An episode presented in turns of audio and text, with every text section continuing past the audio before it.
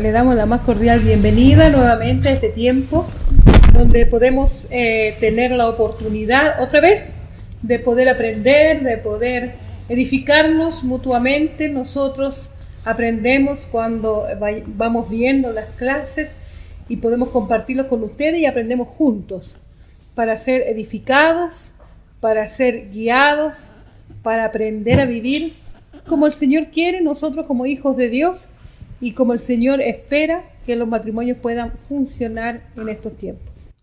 Así es, muy buenas noches a cada uno de ustedes y esperamos que ya esté ahí instalado en su hogar junto con su esposa, con su cónyuge, para hoy nuevamente eh, aprender eh, un tema más en cómo fortalecer su matrimonio.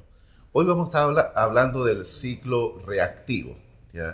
Ese ciclo que se, de, eh, ese desenlace que se eh, provoca cuando hay situaciones en las cuales eh, estamos enfrentando un conflicto, un problema. ¿ya? Así que vamos a estar hablando acerca de eso a través del desarrollo de toda esta lección del día de hoy. Vamos a también presentar un video de la serie que estamos viendo para que usted pueda también ahí ir encontrando soluciones prácticas a todos los conflictos que puedan darse en la relación matrimonial.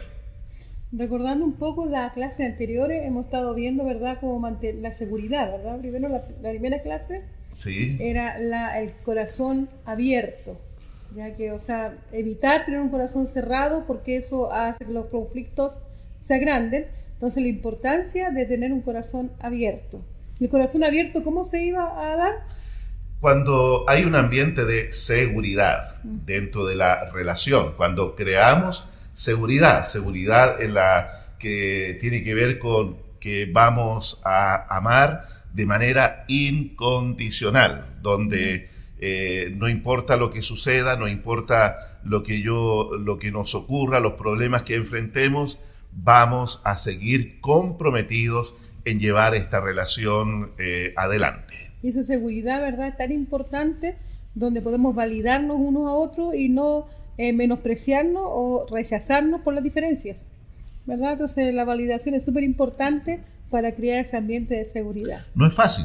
No es fácil, por supuesto. No es fácil y por eso somos dos personas diferentes, con un trasfondo diferente, especialmente los primeros años de la relación matrimonial son los mayormente conflictivos mm. y a la vez por esos conflictos vulnerables también. Entonces solo esos primeros años de relación donde estamos recién conociendo realmente a la persona con la cual nos hemos comprometido y nos hemos comprometido para estar juntos toda la vida, ¿ya? Entonces cuando aparecen esas diferencias, esos problemas, pareciera que eh, el compromiso que hicimos es como que queremos dar pie atrás, pero ya estamos arriba del barco y hay que seguir remando nomás, a pesar de lo adverso de la corriente en el momento. Así que le animamos a seguir en el barco, ¿ya? le animamos a eso porque eh, la tendencia en estos tiempos, y lo vemos en la sociedad, es eh, el divorcio, una puerta abierta. Entonces, en vez de mirar que nos comprometimos a ir juntos, como decía Juan Carlos, en el barco, algunos saltan nomás. sí, sí. Como saltó, como dice Arturo Prat. Saltó, claro, justamente el 21 de mayo saltó al, al, abordaje, muchacho, dijo, y encontró la muerte arriba de la cubierta del otro barco. Del otro barco, ya entonces en eso tenemos que preocuparnos y cuidar la relación matrimonial. Hoy día vamos a hablar del ciclo reactivo porque vamos a tener conflictos en el matrimonio. Hoy día vamos a escuchar acerca de eh, los botones emocionales. ¿Qué son los botones emocionales? Son aquellas cosas que en nuestra vida, de una manera diferente a cada uno, nos afectan, nos sentimos mal, eh, reaccionamos por algunas circunstancias, pero todos nosotros tenemos distintos botones, así que reaccionamos en circunstancias de una manera a veces sorpresiva para el otro, porque el otro no conoce esos botones y entonces empieza a apretarlos y uno lo aprieta también al otro. Son como los botones de pánico estos. Sí. Cuando tú lo- los aprietas, activas algo ahí. ¿ya? Activa la fuerza. Y, y el botón de pánico activa una alarma, activa un ruido, ¿no es cierto? Y es justamente cuando eh, en la relación se crean estos conflictos, eh, a veces por las diferencias que tenemos, por decisiones que hemos tomado, por actitud que hemos asumido, se eh, aprietan estos botones y ahí viene una reacción. Exactamente, claro. Una reacción no esperada a veces por el otro. Sí, Sobre veces- todo al principio. Cuando estamos recién conociéndonos, la verdad es que nos desayunamos muchas veces de la reacción. Me voy a la casa de mi mamá, mejor. Eso decía él. Ay, no, no, no, no, no, cre- no creyeron mucho. ¿eh? Ya. no creyeron. ya bueno. Bueno, ¿alguno de ustedes ha jugado al Uno? Es un juego familiar o entre amigos, ¿ya? Y es bien entretenido el juego del Uno. ¿ya? Y- Juego de cartas. un juego de cartas, de juego de, de- de mesa. Y yo sé que muchos de ustedes ya lo conocen, lo han jugado y se han divertido bastante con eso. El juego del uno sería muy fácil jugarlo si solamente consistiera en números y colores. Claro. Y como esto va por turno, entonces tiro un número y puede la otra persona responder con el mismo número o con el mismo color con otro número. Y así vamos desocupando las cartas y cuando ya quedamos sin carta, el que quedó sin carta, el juego terminó. Qué fácil, ¿no es cierto? Pero resulta que el uno es más complejo que eso porque hay diferentes tipos de cartas. Hay Claro. algunas cartas donde... eh, Se salta te- al otro. Claro, te salta y le toca al otro de allá. O se devuelve. O eh, estoy a punto de tirar mi carta para ir desocupándome y resulta que me pusieron un reversa y no me tocó, se va por el otro lado. O resulta que alguien puso una carta y es justo la que yo necesito para ganar pero el que está a mi lado me tira una carta donde debo tomar cuatro más y me echan una carga encima de la cual yo pensé que iba a salir victorioso en ese juego y quedo con un montón de cartas acumuladas. Ya no tenía, no le quedaba uno, le quedaban cinco ahora. Cinco. O si vienen dos, toma cuatro seguidos, tengo nueve. Ah, Nueve cartas. claro. ¿Ya? Entonces es bien complicado el juego, pero sería fácil si fuese de otra manera. Bueno, tomando esta analogía del juego del uno, podríamos aplicarlo esto a los problemas, a los conflictos que tenemos que resolver en la relación matrimonial. Supongamos algo así como estamos en un problema serio, un problema grave, un problema de economía, un problema con los hijos, un problema de convivencia. Entonces se sienta el esposo y la esposa, tal como estamos nosotros aquí, para la tele. ¿ya?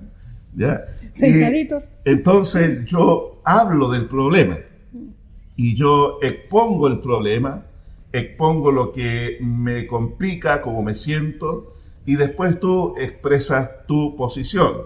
Y yo te escucho atentamente, con una sonrisa, esperando luego mi turno. Entonces, cuando tú terminas de hablar, me cedes amablemente la palabra y yo te hago ver mi malestar nuevamente y, hago presión sobre, sobre la situación y eh, sigo expresando aquello hasta sentirme ya más aliviado y tú vuelves a responder. Entonces al final terminamos contentos porque dijimos lo que teníamos que decirnos y lo dijimos en buenas palabras, lo dijimos en un ambiente de respeto y lo dijimos pensando eh, en el bien del otro. ¿ya? Como el uno que estuviera puro número y colores. Número y color el uno, Ya. ninguna Reversa, reversa ni nada de eso. Eso sería la resolución ideal de un conflicto. Pero usted y nosotros sabemos que en la realidad, como enfrentamos los problemas, es muy diferente. A, A eso. veces, a veces tiramos la carta que se salta. Entonces va a hablar el otro y sigo hablando yo. Y sigo hablando, claro. ¿Verdad? sí. Y, y el otro me está diciendo algo y estoy pensando cómo Devolver. yo ganar allí la discusión. O sea, en vez de estar atentamente escuchando la, lo que el otro está expresando, yo en mi interior estoy pensando cuál será la mejor respuesta para ganar la discusión y para aplastar al otro en su argumento. O a veces me presento de tal manera los argumentos y al final para ser yo la víctima del problema. O le tiro un cuatro, ya le achaco al otro todas las culpas. Le digo, tú eres el responsable de todo este problema. Por tu culpa ocurren estas cosas. Mira a tu hijo, mira a tu hija, porque eso es lo que decimos cuando los hijos causan problemas, ¿no es cierto? Mira a tu hijo cómo se porta, mira a tu hija cómo está, eh, eh, ¿por qué no has hecho algo? Pero cuando nuestro hijo le va bien y tiene logros deportivos, tiene logros académicos, decimos nuestro hijo. ¿ya? O algunos más frescos dicen mi hijo. Mi hijo, ya, mi hijo. Lo cual no lo dicen cuando hay problemas. Conflicto, Entonces, claro, lo ideal sería resolver el problema dentro de un ambiente de un diálogo, no de un monólogo, dentro de un ambiente de respeto y de escuchar al otro. Pero la, en la realidad, la resolución de conflictos se da muchas veces, en la mayoría de los casos, en un ambiente hasta a veces agresivo, en un ambiente indolente ante la necesidad del otro, en un ambiente de indiferencia a lo que el otro está diciendo, y eso, lo cierto es que no va a resolver el conflicto. Bueno, la resolución de conflictos no es fácil, ya sabemos, eh, porque la tendencia es, como veíamos recién, un poco a defenderse o acusar, que son los dos extremos. Pocas veces podemos ser más reflexivos y poder pensar en cuánto es mi responsabilidad, en cuanto la otro, o escucharnos bien para saber cuál es la responsabilidad de cada uno, porque en realidad la comunicación es la base para entender dónde yo puedo estar equivocado o dónde el otro tiene, este, puede estar equivocado y su límite. Pero la comunicación es una de las cosas difíciles que tenemos los humanos. Hablamos mucho, comunicamos poco. Algunos hablan menos, pero tampoco comunican. O sea, podría decir habla menos y comunica más, pero no, es muy difícil la comunicación, el diálogo nos cuesta entendernos, ¿verdad? Uno puede tener una opinión y algunos han dicho, bueno, ¿cuál es el culpable? ¿El que dice el mensaje o el que escucha el mensaje? Eh, yo creo que, nunca hay una lucha, una batalla constante. ¿Quién es que el responsable? ¿El que dice el mensaje o el que escucha el mensaje? ¿Verdad? Difícil eso a veces de concretar. Pero a veces cuando decimos un mensaje, si lo decimos mal, fuerte, malos tonos, es un mensaje que va a ser recepcionado de una manera complicada. Pero es cierto que a veces decimos un mensaje y la otra persona que escucha lo interpreta y a veces la interpretación puede estar también equivocada. Es un gran desafío la comunicación, pero hay que lograr aprenderlo. Hay que lograr aprenderlo con la práctica, ¿no es cierto? Sí, de escuchar. Yo creo que la escucha es parte de la comunicación y sumamente importante. no hablar no es, la, no es la comunicación. El escuchar, o sea, es comunicación, pero el escuchar es una parte fundamental de la comunicación. Por supuesto como también, como decía, lograr comunicar claramente lo que estamos diciendo. Sí, para que la interpretación sea la menos posible, el mensaje siendo más claro, la, digamos, de alguna manera vamos a evitar interpretar tanto. Pero también una muy clara comunicación puede verse obstruida en el propósito final cuando la otra persona que está recibiendo el mensaje está condicionada. Claro, pues va a interpretar mal. Va a interpretar mal. Va a interpretar mal. Claro. Si, el problema es la interpretación. Tenemos ese problema. Eso dicen algunos. Bien. ¿Vamos a las preguntas? Vamos a las preguntas. Vamos a tener algunas preguntas y usted respóndaslas si puede. Vamos a tratar de responderla aquí también nosotros con la experiencia y también con algunas eh, cosas que hemos escuchado de otros. ¿Ya? Entonces, pregunta, ¿en qué área de nuestra vida hay conflictos más fáciles de afrontar? Esa es una pregunta. ¿En qué área yo puedo decir, ah, esto se soluciona rápido? ¿En qué área usted que está allá, televidente, se dice, no? ¿En qué área usted cree que es más fácil solucionar conflictos en su matrimonio? Yo puse alguna aquí que yo creo en el desorden. Yo me enojo cuando están desordenados, pero no me provoca conflicto. Igual recojo las cosas, reclamo un poco, pero no me quedo amargada, resentida. Eh, entonces, encuentro yo que el desorden yo puedo enojarme, pero solucionarlo rápido. Claro, pero, pero también es importante que nosotros podamos decir de que lo que para algunos es algo simple, para otros puede ser. fácil de sobrellevar, claro. para otros puede ser un asunto grave. Por eso es importante que ahí después en casa ustedes hagan esta dinámica de conversar acerca de cuáles son las situaciones que te complican a ti o no, ¿ya? Y ahí anotar, anotar, ¿cuáles son los conflictos más fáciles de solucionar en esta familia? ¿Ya? Entonces en esta familia puede ser fácil solucionar eso, como dije yo, el desorden, pero a lo mejor hay otra familia que el desorden le provoca conflictos tremendos. Claro. ¿Ya? Entonces, cada uno de nosotros, en su casa ustedes, anote y diga, ¿qué es más fácil solucionar en esta familia? Porque eso es súper importante conocer. Para, tener una buena comunicación. Lograr identificar aquellas cosas. Claro. Ahora, la otra pregunta. ¿En qué área de nuestra vida los conflictos son más difíciles de solucionar? La otra parte. ¿Cuáles son las cosas que en esta familia, en mi familia, el conflicto es difícil de solucionar y siempre que estamos en ese conflicto se provoca mucha división, tensión, enojo, peleas duras, ¿ya? También es bueno eh, tener, eh, anotar eso y se vayan conversando con el cónyuge, diciendo esto es difícil para nosotros, así que evitemos estos problemas. Eso se hace. Bueno, eso lo van detectando en la medida de cuál es el ambiente que queda después de una discusión, ¿ya? Sí.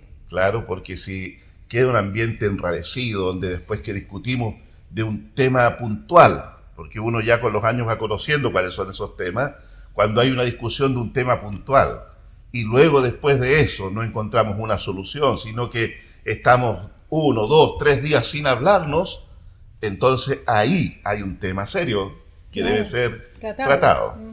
Por ejemplo, podríamos decir el problema de las finanzas. Ah, hay gente que se separa por, la situación económica. Hay gente que se suicida por la situación económica y dejan ahí todo el problema para los que quedan vivos. Entonces, ese problema yo diría en general puede ser un gatillante muy fuerte. Por eso que en las finanzas, los esposos por lo menos deben conversar los dos antes de gastar o invertir en cualquier situación, ¿verdad? Porque ahí evitaría un conflicto. Ya le estamos dando algunos tips para que pueda meditar y ver cuál sería el conflicto. Otro de los conflictos que hemos visto en la consejería eh, la educación de los hijos, la disciplina. Sí. A, veces los padres no están de acuerdo, se meten, interrumpen o descalifican al otro y entonces también se forman conflictos, quizás no unas peleas gigantes, a veces sí, pero sí un alejamiento entre el padre y la madre de los hijos. Claro, también a veces ocurre que uno de los padres, y lamentablemente ocurre esto, tiene preferencias por un hijo por sobre el otro.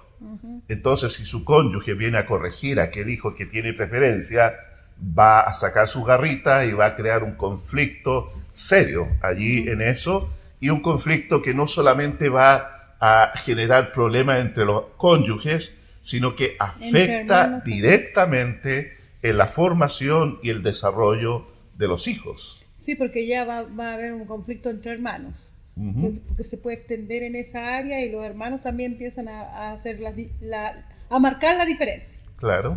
Afecta bastante, ya eh, afecta bastante en la vida de los hijos esa diferenciación. Y quiero también tocar un poquito el tema del tema del conflicto económico. ¿ya? Económico, ya. Eh, en el sentido de que el exceso de gastos trae serios conflictos, como decía recién mi esposa. Pero la tacañería también, trae serios conflictos, ese, ese, ese espíritu de miseria a veces que eh, está allí ejerciendo un dominio sobre alguien y la persona mm, eh, siempre está viviendo bajo el temor de que, de que faltar y que y no vamos a hacer esto y no vamos a hacer lo otro y no vamos a hacer aquello por causa de que no quiere gastar el dinero que tiene. O también cuando se habla de mi dinero y tu dinero. También, claro. No es lo nuestro, sino lo tuyo. Claro, entonces no entendiendo que el dinero que yo gano como esposo, como padre, el dinero que puede ganar la esposa como esposa y madre, es el dinero de la familia, no es mi dinero.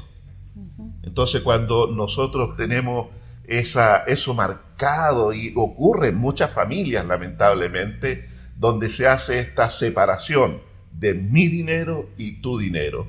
Y eso es conflictivo al final del día porque resulta en una división, una separación en el interior de la familia. Eso es súper importante, ¿verdad? Ser muy tacaño. A veces la gente lo justifica con que son muy ahorrativos y muy ordenados, ¿verdad? Así como entonces eso lo usan para eh, ser realmente apretado en chilensis. ya apretados, bien apretados. Usted, ustedes lo entienden, ¿verdad? Aquí estamos en un lenguaje de chilenos. Bien, es importante eso de escribir porque debemos reconocer que un conflicto puede mezclar o puede eh, eh, inferir en otras áreas de nuestras vidas y traer realmente una cosa que puede ser, no sé, la disciplina de los hijos, va a traer después separación, va a traer rechazo, abandono, porque van, unos conflictos van tocando diferentes áreas en nuestras vidas. Sumamente importante, queridos, es identificarlos ¿Cuáles son los conflictos que nos causan menos problemas? Anótelo. ¿Cuáles son los conflictos que nos causan mucho problema? Y siempre que están, dejan la escoba, anótelo, porque hay que tratarlo y hay que ver cómo, cómo enfrentarlos, pero sin conflictos. Y a veces hay que hasta cambiar la forma de llevar a cabo tal o cual cosa. Y cómo esos conflictos han ido infectando o afectando otras áreas de sus vidas. Y recuerde que esto de, los conflictos no son un problema en sí. El conflicto no es un problema en sí. Vamos a ver luego en el video y, en la parte final de hoy cómo nosotros podemos sacar lo mejor del conflicto. Cuando el problema o el conflicto se transforma en un problema, en una guerra sin cuartel, es cuando eh, apretamos esos botones emocionales y tenemos una reacción indebida. Reaccionamos sin un control. La persona puede entrar en un arrebato de ira en medio de un problema y comenzar a, insultar, comenzar a, a, tener palabras hirientes, palabras de menosprecio hacia el otro. Está dentro de un arrebato de ira ahí. ¿ya? o puede que se apriete un botón emocional y la persona eh, calle, la persona eh, se cierre como la, el chanchito ese de jardín y no quiera luego tratar el problema y, e ignore el problema. Puede ser una reacción no violenta, puede ser una reacción pasiva, pero no resuelve el problema. O sea, el conflicto debe ser tratado, encarado, pero de una manera correcta para poder buscar una solución que ayude al buen desarrollo de la familia. Eso es súper importante. Las dos cosas están, las dos polares están complicadas. Ser explosivo y decir, sapo culebra, ¿verdad? Como muestran ahí los monitos. O, por otro lado, el ostracismo, cerrarse y no abrir el corazón y callar esos dos extremos son un peligro para los conflictos que puedan tener las familias.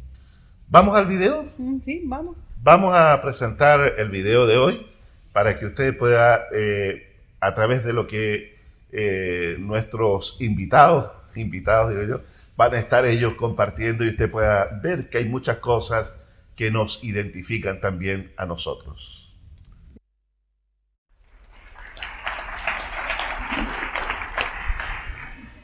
Estamos nuevamente acá Eh, ¿Qué le pareció? ¿Verdad? Importante ver cómo nosotros podemos terminar si los botones no los podemos identificar o son muy apretados demasiado constantemente en nuestras vidas y podemos tener reacciones más impulsivas, ¿verdad? Más primitivas, podríamos decir, de agresión o de huida en medio de los conflictos. ¿Ya?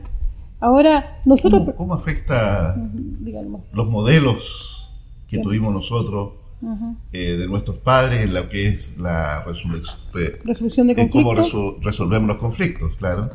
Claro, es súper importante eso porque aprendemos por modelos nosotros. Eh, luego vamos eligiendo los modelos que queremos seguir, pero cuando somos niños vemos a nuestros padres y la pregunta es, ¿cómo eh, resolucionaban o solucionaban los conflictos nuestros padres? ¿Verdad? ¿Iban a la pelea o, o huían? ¿O hacían las dos cosas al mismo tiempo?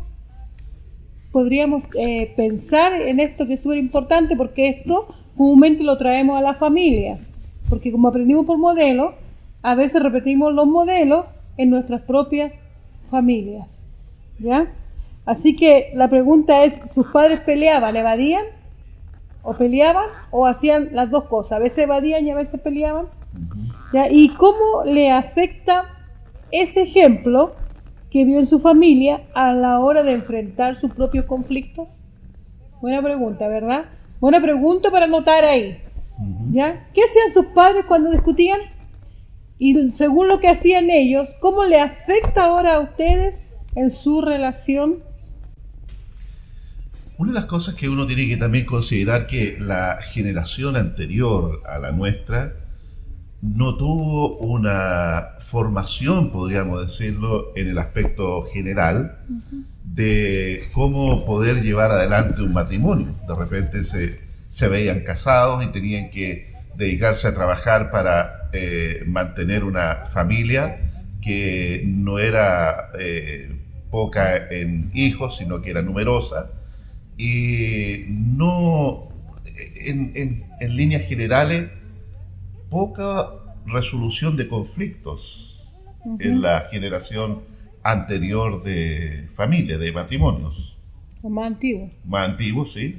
Sí, pues había poca enseñanza en cuanto a esto. Los matrimonios aprendían a solucionar o a no solucionar nunca los conflictos, dependía de cada persona, pero información no había tanta. No había tanta. Y ahora tenemos la posibilidad de que tenemos información y a veces, a pesar de la información, igual tenemos los conflictos como veíamos en la película a prueba de fuego, que eh, se funcionan a grito y a rechazo y a insultos. ¿Verdad? A pesar de la información que tenemos. Claro. ¿Ya? Entonces, aproveche eh, de aprender, todos nosotros tenemos que seguir aprendiendo hasta el final, pero a veces los modelos nos han marcado bastante. Entonces, la pregunta que hicimos recién, ¿cómo el modelo de su padre a, eh, influye en cómo usted en estos tiempos soluciona conflictos en su familia? ¿Ya? Evadiendo o a la pelea o las dos cosas. Anote ahí y puede responder. Ahora, si alguien quisiera provocar, provocarle a usted o a mí, ¿qué botón apretaría para sacarlo de quicio? ¿Conoce sus botones? ¿Qué botón apretaría esa otra persona y usted saldría de las casillas? ¿Qué es lo que activa emociones o reacciones fuertes? Claro, eh, es importante que eso es algo que uno debe conocer, ¿no? Como a veces nos cuesta conocernos, no sabemos exactamente, pero le animo a que piense un poco, porque yo creo que sí sabemos, solo que como no pensamos, sino que somos más reactivos, eh, menos reflexivos, eh, creemos que no sabemos, pero si pensamos un poquitito más, vamos a decir, uy, cuando me dicen esto, siento, siento la furia. Algo pasa dentro de mí. Algo pasa dentro de mí. Voy a dar algunos ejemplos para que usted lo pueda pensar. ¿Verdad? Cuando alguien critica sus capacidades como padre o como madre o como esposo. Es importante que usted diga esto me molesta a mí. A veces la gente puede decir, no, me da lo mismo si no doy mi bola, si yo sé quién soy. Bueno, está bien, pero hay otros que a lo mejor sí le afecta que le digan eres un mal padre, eres un mal hijo o un mal esposo o, o lo que sea, ¿ya? Piénselo, ¿qué, ¿qué sería si a usted le critican su capacidad de padre o madre? ¿Le afecta realmente? A mí me afecta y me molesta cuando la gente usa los términos siempre o nunca. No sé si lo había dicho, pero no te lo digo. Sí, siempre le molesta. y nunca hace caso. siempre le molesta. y nunca me escucha. ¿Ya? Los siempre y los nunca son palabras determinantes. ¿Ya? Y que no son reales, porque no siempre uno hace algo y tampoco nunca. ¿Ya? Entonces eso es a veces, pero cuando somos muy dictatoriales, siempre estamos diciendo, ¿verdad? El siempre, o nunca estamos diciendo el nunca. Ya, nunca haces esto, nunca haces lo otro, siempre lo mismo. Y eso no es verdad. Entonces eso hace una, deja un estigma en la otra persona y creo que eso no es agradable. Para mí no, no me gusta. No siempre, no, nunca, no me gusta. El encuentro que es determinante, que es crítico, es descalificador y destructivo. Eso, no sé si tú has encontrado tu botón. a mí me, incomoda cuando hay un prejuicio, donde hay una clasificación sin tener la información y casi siempre la clasificación hacia la otra persona resulta ser negativa. Me molesta eso de un prejuicio sin dar espacio a la otra persona para que pueda expresarse. Es importante que conozcamos nosotros nuestros botones eh, reactivos para no funcionar en el ciclo reactivo. ¿Ya? Entonces así la otra persona sabe que no va a decir siempre o nunca, o yo sé que no tengo que hacer un prejuicio, tengo que escuchar toda la historia. es importante, véalo usted, averigüe qué sucede, qué botón le apretarían para formar un ciclo reactivo. ¿Para qué tiene que saberlo? Para comunicárselo a su cónyuge. Dígale al tiro con anticipación, nunca haga esto o siempre no lo hagas. ¿Ya? Es importante que comuniquemos. ¿Es posible presionar? Esa es una pregunta interesante. Aquí tuvimos, eh, uno dijo verdadero, el otro dijo falso. Es porque aquí es verdadero o falso. ¿Es posible presionar los botones emocionales de su cónyuge sin darse cuenta? Explique. Bueno, podríamos decir sí y no. Ya, verdadero y falso, los dos juntos. Sí y no. Ya. Eh, sí se pueden eh, apretar botones emocionales sin darnos cuenta de la reacción que puede producir en el otro en los primeros años de matrimonio. Cuando las personas, cuando los cónyuges están recién conociéndose el uno con el otro. ¿Y cuándo es así? Yo creo. Podría ser. Lo que pasa es que bueno, sí, es cierto. Cuando uno recién se casa, no tiene ni idea cuáles son los botones emocionales, ni siquiera conoce los botones emocionales, porque seguro usted está allá escuchando y está diciendo, ¿qué será esa cosa? Bueno, ni siquiera sabe cuáles son los botones emocionales, o sea, qué le afecta al otro. Pero con el tiempo debiéramos saber lo que le afecta, pero no necesariamente ocurre así. Ya por eso yo opino que a veces sí, aunque lleven años, la gente sigue apretándose los botones sin darse cuenta porque no se hacen conscientes. O sea, puede que la otra persona nunca haya dicho esto realmente me afecta y entonces van a seguir apretándole porque el otro no va a adivinar. Se va a dar cuenta que le afecta, pero no se va a dar cuenta al grado que le puede afectar en ocasiones. Lo mejor es comunicar. ¿Ya? Lo mejor es comunicar. Entonces, y otra que a veces nos apretamos los botones uno y otro pero no respondemos porque estamos enfocados en nosotros mismos. Entonces es difícil mirar al otro y pueden llevar 40 años sin mirarse en las necesidades. Ya, así que le estamos diciendo con anticipación, dése cuenta, comuníquelo y aprendan a respetarse. Quiero compartir un texto que está en la escritura. Dice así en el libro de Santiago capítulo 4 versículo 1. Dice, ¿Qué es lo que causa las disputas y las peleas entre ustedes? ¿Acaso no surgen de los malos deseos que combaten en su interior? ¿Qué causa disputas? ¿Qué causa peleas en lo que son las relaciones humanas? Y por supuesto, en la relación matrimonial, que es la relación más cercana que pueden experimentar un hombre y una mujer en esta vida? esta relación de tan estrecha, tan cercana, está susceptible a que se provoquen conflictos en su interior. Decíamos al principio que el que haya conflicto no es el verdadero problema o el fondo del problema, sino el cómo reaccionamos después de que nosotros nos hemos visto sentido ofendidos, pasados a llevar, incomprendidos a veces, muchos sentimientos que están aquí en nuestro interior. Entonces, aquí la respuesta de Santiago dice que los conflictos, los problemas se agravan por causa de los malos deseos que combaten en nuestro interior. ¿ya? Eh, por ejemplo, algunos eh, deseos que causan conflictos. El deseo de estar en lo correcto, o sea, siempre tener la razón, tener la última palabra. El deseo de venganza, de si me la hizo, me la paga.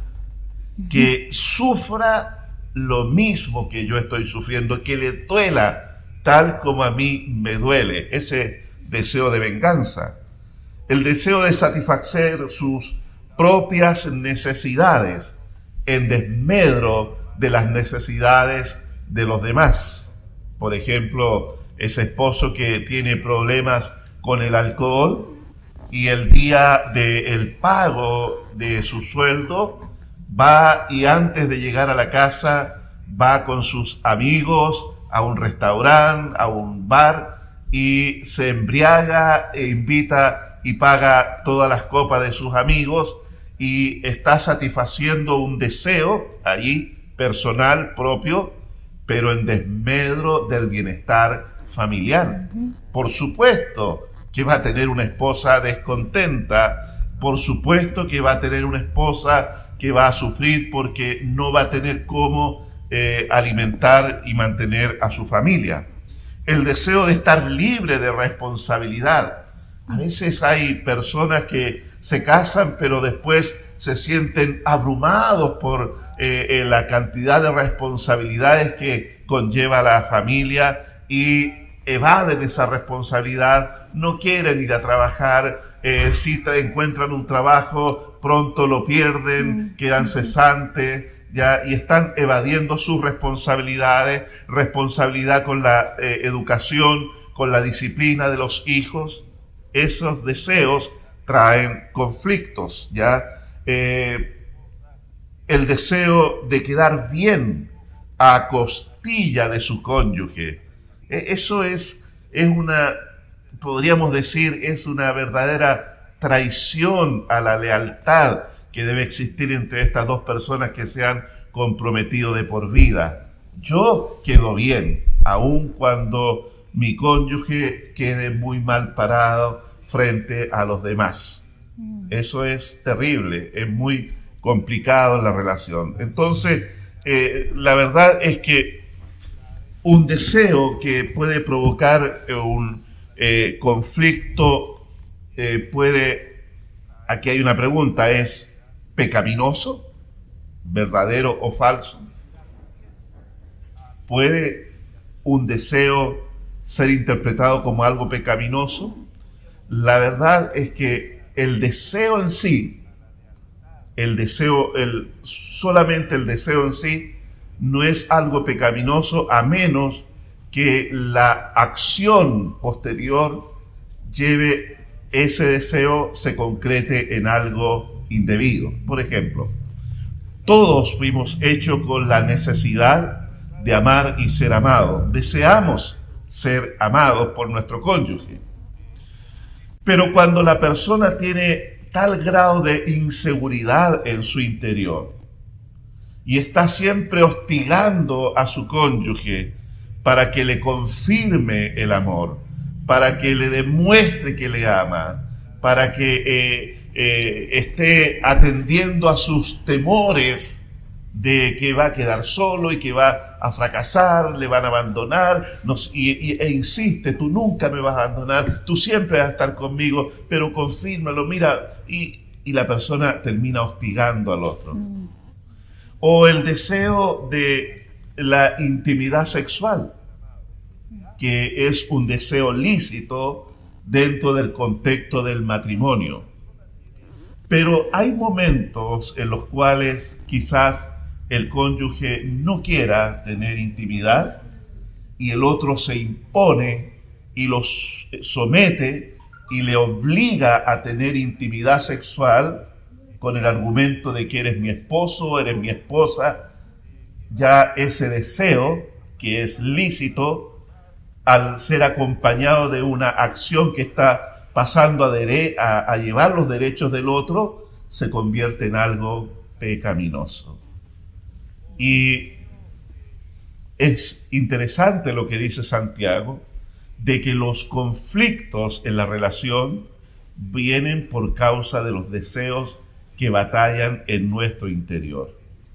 Tenemos nosotros que aprender a manejar eso, ya cómo nosotros podemos eh, sobrellevar una relación para que todos estos botones, como hemos hablado hoy, que se activan, que activan un sentimiento, que activan un deseo, que, que activan una, una respuesta, podamos nosotros aprender a manejarlos y a controlarlos bajo la eh, guía de Dios, bajo la capacidad del Espíritu Santo y poder manejar aquello para que no se conviertan en reacciones dañinas, destructivas, evasivas en la relación matrimonial.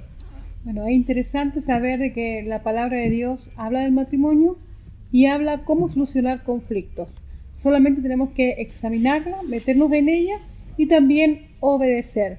Los conflictos, como vimos recién, no son un problema, nos pueden ayudar a crecer y a evolucionar. Y si los conflictos, ¿verdad?, son manejados correctamente, vamos a poder tener un aprendizaje no solo de nosotros, sino también de la otra persona. Bueno, ya es hora de que tengamos que terminar porque recuerda que a las 10 que te queda. Sí. Ya, entonces, mire, eh, esto se hace cortito, siempre se hace cortito y hay tanto que decir, pero eh, que lo único que queremos es animarle que tome apunte, anote lo que hemos dicho, haga el ejercicio, conozca sus botones que tiene y luego también pueda comunicarlo a su cónyuge y así en medio de las peleas, las peleas digo, la lucha o la huida, que son las maneras de solucionar conflictos, aprendamos a comunicar, a decir y a no tocar esos botones en las dificultades. Un buen, una buena tarea para que trabajen durante estos días es que anote por lo menos tres botones que usted puede observar en su vida, en su vida, ¿ya? Y si requiere la ayuda de su cónyuge, pídasela, pídale la ayuda, ¿ya? ¿Qué has visto en mí? ¿Cuándo me has visto reaccionar de una manera indebida? Esas reacciones que son constantes, ¿ya? Pero usted también puede meditar un poco y eh, ver hacia su interior y decir, sí, me molesta cuando mi esposa cuando mi esposo dice tal cosa. Me molesta cuando llego a casa y, veo esto, lo, lo, siguiente. Me molesta cuando me cuestionan mi trabajo, cuando no valoran eh, lo que yo hago por la familia. Ahí usted tiene que identificar y anótelos y conversen acerca de eso como esposos. Bien, pues nos despedimos en esta noche, ¿verdad? Con un tema interesante que tiene para mucho, pero hasta aquí llegó nuestra clase. Saludamos a todos los que han estado viendo el programa. Saludamos a Gabriel allá en Quillota junto con su esposa.